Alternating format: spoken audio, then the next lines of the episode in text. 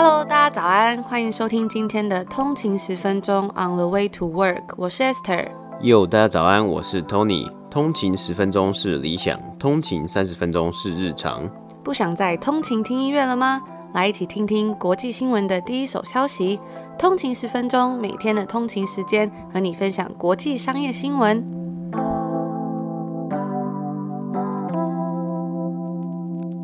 大家早安，今天是礼拜二，欢迎回来通勤十分钟。大家早安。那今天其实是北美时间的礼拜一。啊，还是我们的 Labor Day Weekend，就是我们劳动节长周末，不过是假期的最后一天了，有一点点的感伤，就是算是 Monday Blue。嗯，对对 对。然后我们一开始呢，要跟大家分享几个我们有看到的回应。然后我发现呢，就是现在开始有世界各地的通勤族，觉得很开心。有看到有通勤族回应说，很喜欢加国银行的财报分析，就是我们之前在有一集里面有讲到很多家不同加拿大的银行。嗯，然后我们有稍微介绍了一下加拿大的五。五大银行 Big Five Banks，然后里面也有介绍到加拿大 TD 银行的财报。对，那有看到有一个来自日本的朋友，他说他是在日本的台商，每天上班时间途中都听你们的节目，多了解美国财经消息，希望你们多多加油。这位 Yoshi 三二九来自日本的台商，我觉得我们很开心，现在开始也有日本的朋友，然后有看到有一个是来自澳洲的朋友，他说从 Spotify 赶来五星好评，谢谢你，你们这么用心做日更，虽然因为疫情只能 work from home，可是听这个 On the way to work 呢，就让每个工作日早上多了一份仪式感。我觉得这还蛮好玩的，因为有时候在家工作就会很容易，你知道，一直穿睡衣，然后打开电脑就开始上班。如果没有 meeting 的话，也是你知道，眼镜戴着，素颜。嗯、可是如果可以放一个这个 On the way to work 啊，然后就可以泡一杯咖啡，我觉得应该会是开启美好早晨的一种感觉。对，而且我听我有看文章啊，就是写说你如果在家工作的话，你可能就是要。把你的一个地方清出来，就是也是做制造一个仪式感嘛，所以可能清一个小小的，对一个工作室或是小小区块，就是哦，我的办公区，那我今天把它好好的整理起来，然后打开电脑，然后准备。泡杯咖啡，听听这个 podcast，一起来上班，迎接上班的早晨。真的，然后有看到有一位来自美国的朋友呢，他说也是从 M 大这里听到我们的 podcast，听了一个多月了，有时间都会打开，然后很喜欢我们的风格，认识很多不同的公司。就他就说，今天想说把前面没听过的打开来听，从第一集开始听，我真的觉得很惊讶。对，他说从第一集开始听，发现我们进步了很多，哎，真的差了很多。然后他说可以继续加油，会支持你们，谢谢。我觉得真的是做。这个频道已经差不多三个多月了，嗯，然后真的是从第一集到现在，我们的初衷就是希望可以跟大家一起成长，然后也发现说，我们也在做频道的过程中，默默的也一起成长了。我们觉得这也是一个很很开心的事情，然后也想要谢谢大家。对，就是跟着大家一起来学习啊，然后每天读这些新闻，然后一一起发现一些不同的很好玩的产业啊，然后很好玩的公司。我觉得真的是这一路以来真的是慢慢的。我觉得成长有时候是 gradually，就是渐渐的，你不会看到一个很突然的转变，但突然发现说，哎，今天就累积了这么多的东西，这样子。我觉得就跟学英文一样吧。我在第一季的时候好像有分享过，以前学英文也是老师一直叫我们背单字，因为你知道从以前学英文的教育就是要背很多单字，尤其是高中考考国中啊，考高中，考高中，考大学。真的，那你那个单字真的是背着这很厚一本，每天可能要背很多很多，然后有时候会觉得很茫然，说到底背这些有没有用？可是突然有一天你就会发现，好像你自己进步了，哎，但是你不知道那是哪一天，你可能要累积到某一个量的时候，你才会发现。所以我觉得好像在学习很多事情都是这样。那我们昨天呢也有在我们的 Instagram 账号跟大家分享了一个呃，也是一个新专辑。嗯哼，没没错，就是呃，算是我的大学同学吧。那他是这个 Joey，他要发行的他的。新的专辑叫做《功成名就》，我们在超酷的，对，超酷的。我们昨天在 Instagram 有发，他昨天的这个新专辑这首歌《功成名就》的 MV 已经正式在 YouTube 上面上线了。他的工程是工程师的工程，双双关的双关，然后那个名就是他就以的那个就这样子。那、嗯、我我觉得我是很欣赏他，因为他是以一个工程师的这个角度啊，然后去做产品的一个态度去来做这次他的这张专辑。那也很欣赏，就是一路以来他不断的坚持他的呃他的梦想或他想做。做事情，然后去坚持做下去，这是一个真的是我觉得很值得敬佩的事情啊。我觉得坚持真的是一件很难的事情。就像我们之前分享那个《心态自胜》这本书，嗯，mindset，它里面就讲到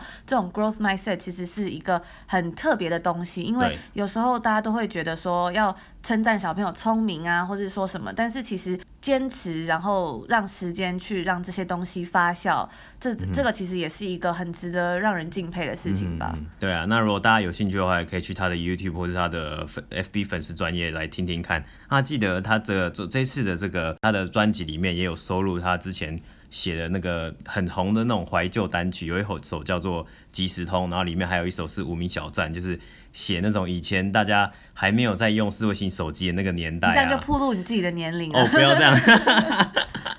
应该也还好吧，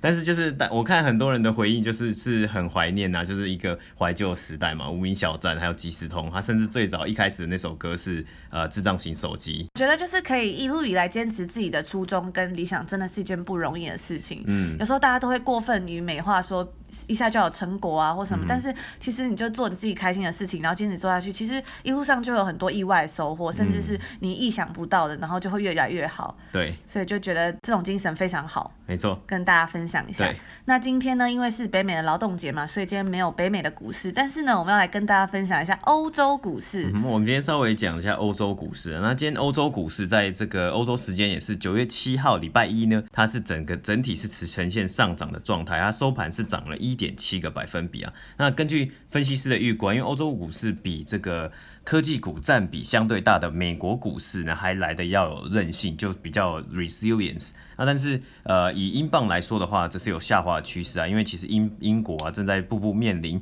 这个无条件退出欧盟的期限呢、啊，这个 Brexit 是在十月中的时候，其实就要生效。那这个东西也会去持续的在影响英镑啊，还有整个欧元区的整个走势啊。那今天欧股呢，欧洲股市 Europe Stocks 600六百，它的上升是由汽车制造业龙头来带头的、哦，包括我们之前一直在讲的福斯这个 Volkswagen，它上涨了四点七四个百分比，来到了一百四十九点七八。欧元，而宾士的母公司啊，这个 Daimler AG 这个集团，它的股价也上涨了三点七三个百分比，来到了四十五点一零欧元呢、啊。那像是我们之前也有介绍过，是 Nestle 雀巢啊，还有 LVMH，他们也同时会有收入在这个 Europe Stocks 600这个指数里面呢、啊。它也算是一个欧洲个整体也是最指标的一些指数。那一些很有名的公司啊，其实家喻户晓公司都会在这个这个指数里面。那今是北美星期一的劳动节，股市休市嘛，那我们就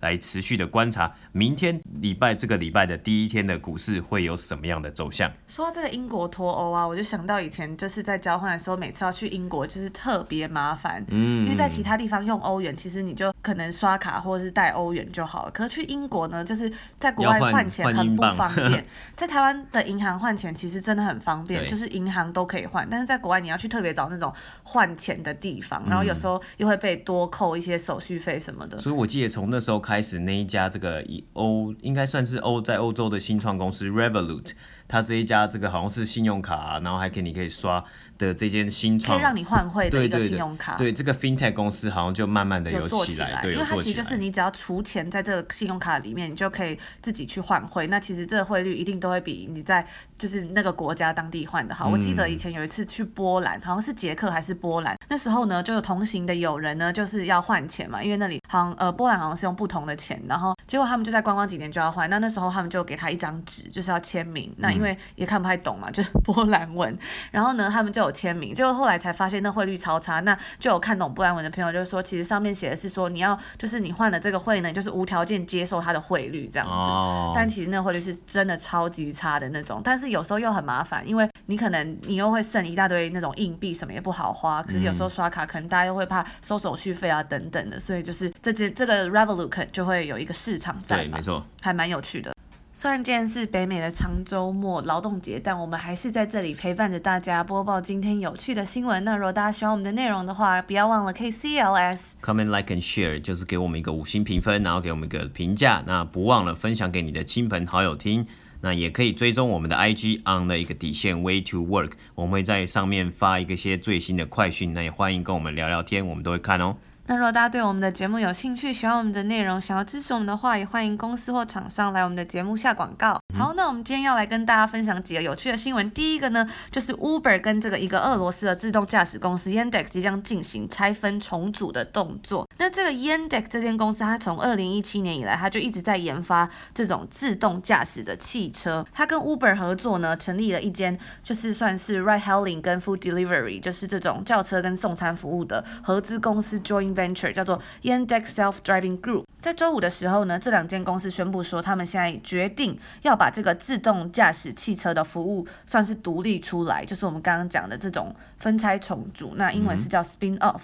它从原本是 joint venture 的合资，就要变成一个独立的公司，让这间 Yandex 公司呢有更多掌控权，甚至它可以去吸引更多的新的投资者，甚至让公司更有机会来做这个 IPO。那这个 Yandex 在周五的时候，他是说他们会投资一点五亿美金在这个自动驾驶部门 Yandex Self Driving Group，他也会收购 Uber 目前所持有的部分股份。交易完成后，Yandex 会持有这个 Yandex Self Driving Group 七十三 percent 的股份，而 Uber 是持有十九 percent。那其余的股份呢，就会由 Yandex 的员工还有管理阶层所拥有。那大家也知道，其实开发自动驾驶汽车其实是非常困难的嘛，因为不管是自动驾驶或是其他的，就是呃，只要是汽车产业，其实它的那种资本都是要非常非常雄厚的，就是算是 capital intensive 的一个产业。其中呢，这个成本啊，其实是呃 Yandex 跟 Uber 分拆这间公司的可能原因啦，因为成本可能实在是太高了。那这样子还是有助于这种呃加速相关技技术的发展，因为大家可能会想说，那它拆分了之后会不会对公司有比较不好的影响？但是以这个动作来说呢，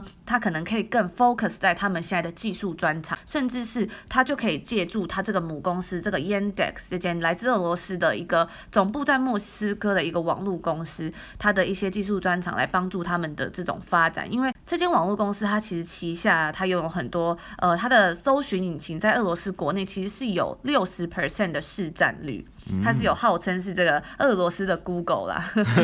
对，那同时他们也有提供很多呃一一系列的这种网络有关的产品跟服务，这样，所以大家也会觉得说，也许这个动作呢是能够帮助到这间公司的。它除了这个网络搜索引擎之外呢，它其实还有电子邮件、地图、音乐媒体等等的服务，其实真的就跟 Google 很像。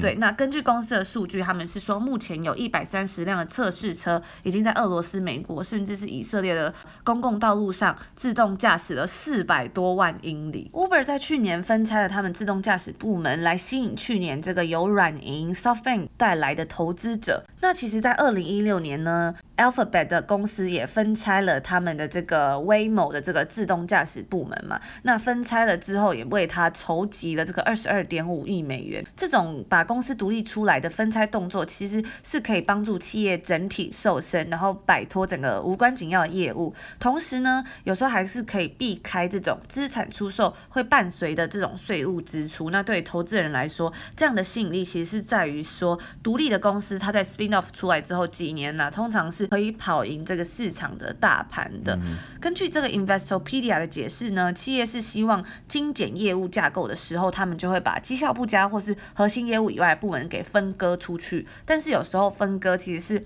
为了彰显整个相关业务部门的价值，因为经营者可能会认为说，这项业务以独立公司的形式经营，它的市值可能就会比较高。嗯、那 spin off 的母公司成立新的分支公司。母公司跟分支公司呢，其实都是独立的管理团队，对母公司不会产生新的现金流，也没有新的股份产生。所以，我们刚才讲到说，这个 Yandex 它是要去购买 Uber 所持有的一些股份，这样。还有几个相关的名词呢，我们来跟大家解释一下，包括像是 split off，就是母公司成立新的分支公司，那这分支公司就会发新股，它就是意味着说，股东可以选择由母公司或者是新分支公司的股票。那这其实跟我们刚刚讲的这个就不太一样了。如果在 split split off 呢，如果有股东想要拥有新公司的股票，那就代表说他也要放弃一部分的母公司的股票。最后一个呢，也是类似的一个名词，叫做 carve out。那这个 carve out 呢，就是把这个分支公司独立成为一个公司去公开市场上募资，那能够给原有的公司带来现金流。对，所以有这几个相关的名词，不知道大家有没有听得还听得懂吗？还是会觉得很混乱？因为它都长得很像嘛。嗯，一个 spin off，一个 split off，还有一个 carve out。嗯，对啊。那其实我们今天讲的这个就是 spin off 啦，就是分拆。其实我们之前在几个 EP 里面也有讲到这个东西。那其实再解释一次，它其实就是只是很简单的从原有的公司分出一部分，然后成立成一间独立的公司。嗯，对。那其实这对投资者来说呢，他们可能也是会持着正面的态度。嗯，所以这还蛮有趣，就是今天在这里节目中也为大家科普，算是科普嘛，小科普一下，小科普一下这个概念，我觉得还蛮好玩的。嗯，对，有时候就是一一点，我们就每天一一起来学一点点，然后一起来进步这样子。对，好，那这就是我们今天要跟大家讲这个 Uber 跟来自俄罗斯的公司，因为今天是想说今天讲的这个欧洲股市，再讲一下这个俄罗斯有没有开始有一点不一样的感觉。嗯，没错，那我们第二则新闻呢，一样回到这个北美的市场，今天。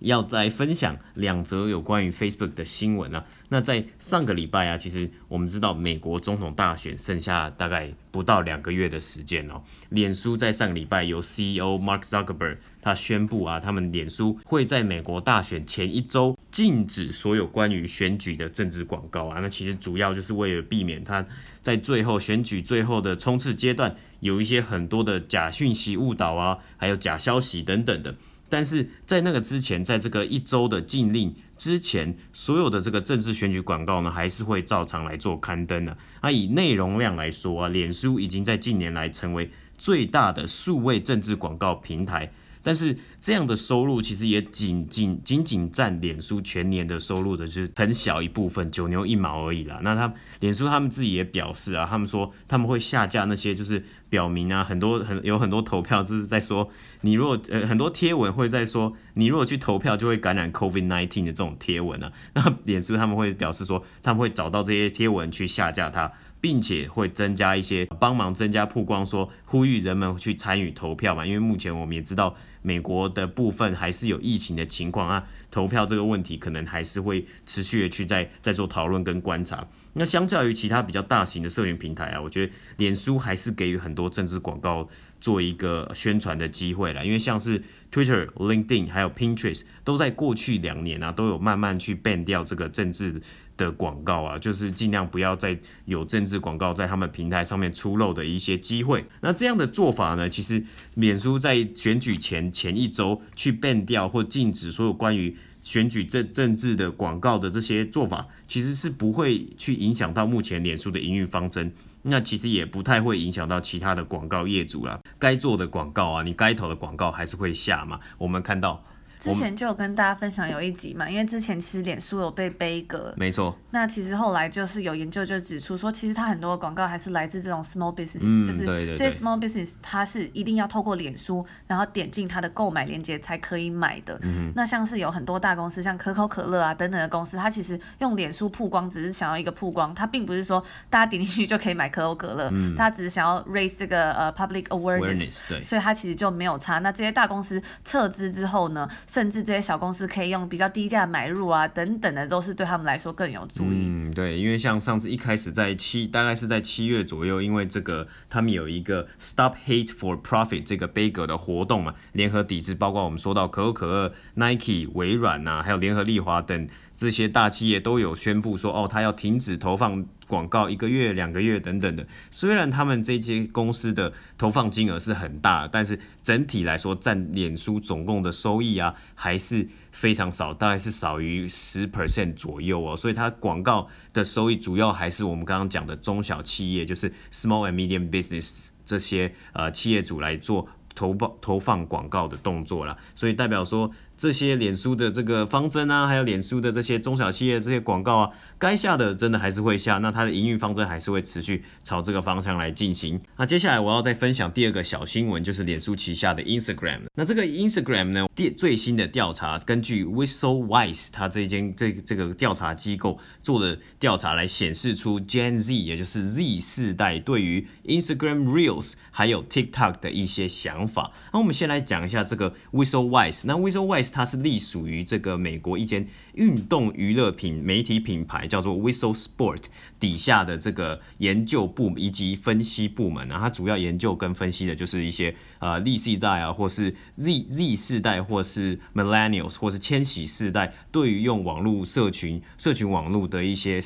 分析跟一些呃调查。这个 Whistle Sport 呢，他们有自己的一个社群平台，那他们自己旗下也签了很多的很大的 YouTuber 啊，有像是这个呃美国很大的一个运动媒体、运动娱乐 YouTuber 叫做 Dude Perfect，他就是他们的品牌大使，那他也有跟他们一起合作，有上很多他们的节目啊，像 Whistle Sports 有一个节目叫做 Bad Joke Telling，就是讲那种很很冷的那种老爹笑话 Dad Joke，那这个 Duperbe 就很常上去啊，还有一些他们会请到一些像是 NBA 球星啊来来上他们这些节目，然后来做一些比较好玩的互动吧。那像是很红的啊，其实在美国也有一个很红的 YouTuber 叫做 Yes Theory，那他们也是在他们的整个 Whistle For 娱乐品牌底下，网络底下的一个 YouTuber，然后这个 Yes Theory 呢，我觉得也算是蛮值得推荐的一个 YouTuber 啊，因为他们他们的座右铭啊，就是 Seek Discomfort，就是你要去追寻你的这个不不舒适啊，也也就是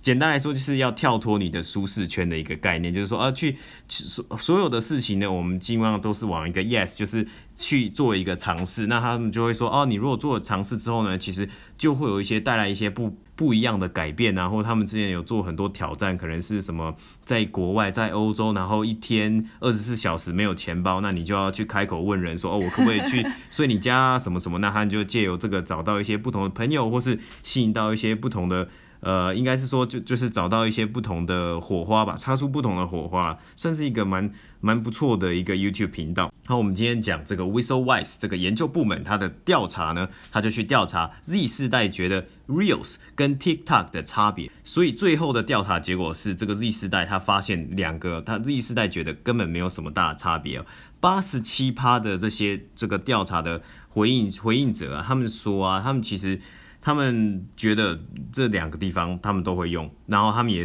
认为啊，他就说 Instagram Reels is basically the same as TikTok，就是跟跟抖音是一模一样的哦，没有两样。那大部分的这个回应者啊，就是大部分接受调查这些人啊，他们其实认为啊，TikTok 也没有跟跟 Instagram Reel 比呢，也没有特别，有没有是很特别的地位，也就是说它的取代性是很高，就是你只要做出一个相同产品，那我就会用。而且像是 Instagram，它的产它的这个使用者也是非常多，现在目前的使用者还是比 TikTok 来的还多嘛。这个有六十一趴的这个 Z 世代的 TikTok 使用者啊，他他们甚至说，他们有可能啊会去转移到 Instagram 的这个使用上面。如果 Instagram 的 Real 在出的更好的情况之下，那现在其实还有一个很大的危机啊，算是 TikTok 一个很大的危机，就是中国在有设法嘛，就是有可能不会真的卖出他们这个最大的演算法，就是他的这个个人呃内容推荐演算法给卖给这些美国这些 TikTok 要想要。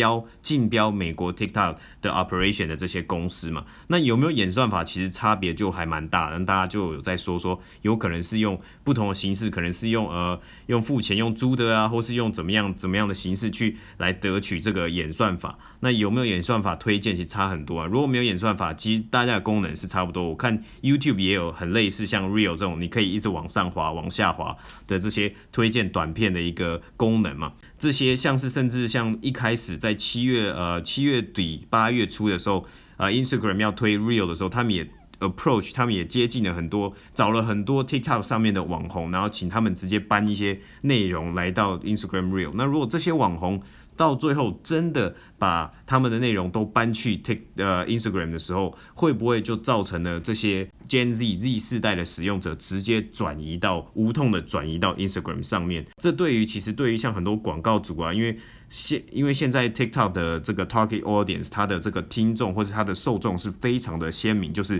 Z 世代的这些人嘛，那对于广告广告主来说，那你可能也可以去稍微去看一下，说他们可能也不会说就直接放掉 Instagram Reel，因为之后有可能就是整个平台啊，或是整个广告的商机会在 Instagram Reel 上面来出现。那这就是今天我们介绍这个 Facebook 里面的这个小小的两则新闻。那这就是我们今天礼拜二要跟大家分享几个比较有趣的消息。没错，那这这个礼拜呢，其实会有 Peloton，我们之前介绍这个脚踏车，或者诶被誉为苹果的健身界的苹果，健身界的苹果这个脚踏车新创公司的财报，以及我们也有讲过 Lululemon 的财报要在北美时间九月八号来发布，我们也会继继续为大家做一些追踪的报道。对，那我昨天有看到有，嗯，通勤族在 Apple Podcast review 说他把 YouTube 删，他是把 YouTube 删掉的研究所考生，然后他就说，之前他在爬找 Podcast 可以取代通勤到补习班期间听看 YouTube 的这个习惯，然后就发现完全是我们的 TA 很喜欢我们简洁明了的介绍。帮他明年考研的时候扩充了不少案例，这样真的很喜欢你们的 podcast。然后我就想到说，其实我那时候在准备考研究所的时候，也是也是蛮蛮忧郁的嘛，就是蛮闷的吧，就是。当很多人都在做着不一样的事情的时候啊，然后你要自己坚持住，说就是做你自己想做的事，然后不要被外界影响，其实真的蛮难的。但是相信这有一天都会度过，那会成果就会到来。所以就是加油，然后考研究所加油。然后昨天我在 Instagram 上面有分享了一篇我最近在读的书，就是蒋勋的这个呃岁月静好。那里面其实也有很多篇，我觉得其实他的观点都还蛮不错的，就是他是在讲说从二十四节气里面，他每个节气的一些。心得，还有搭配一些照片，但是我呢是用电子书看，所以我就只能看黑白的照片。就大家如果有兴趣，可以去看那种彩色，我觉得应该会更漂亮。它就是介绍了很多、嗯、很多不同的花，然后很多不同的植物，那它是怎么样观察的？我觉得就是在这个现代社会，有时候你一直在划手机啊，或是看网络的时候，会忘记说很多很纯粹的东西。嗯、那有时候静下来，然后好好的思考，我觉得都是一个可以帮助自己，算是一个反思，然后再继续前进的动力，嗯、也跟。大家分享，对，那这就是我们今天的节目啦，然后也是祝大家有美好的一天，美好的开始。那我们就明天见，拜拜。拜拜。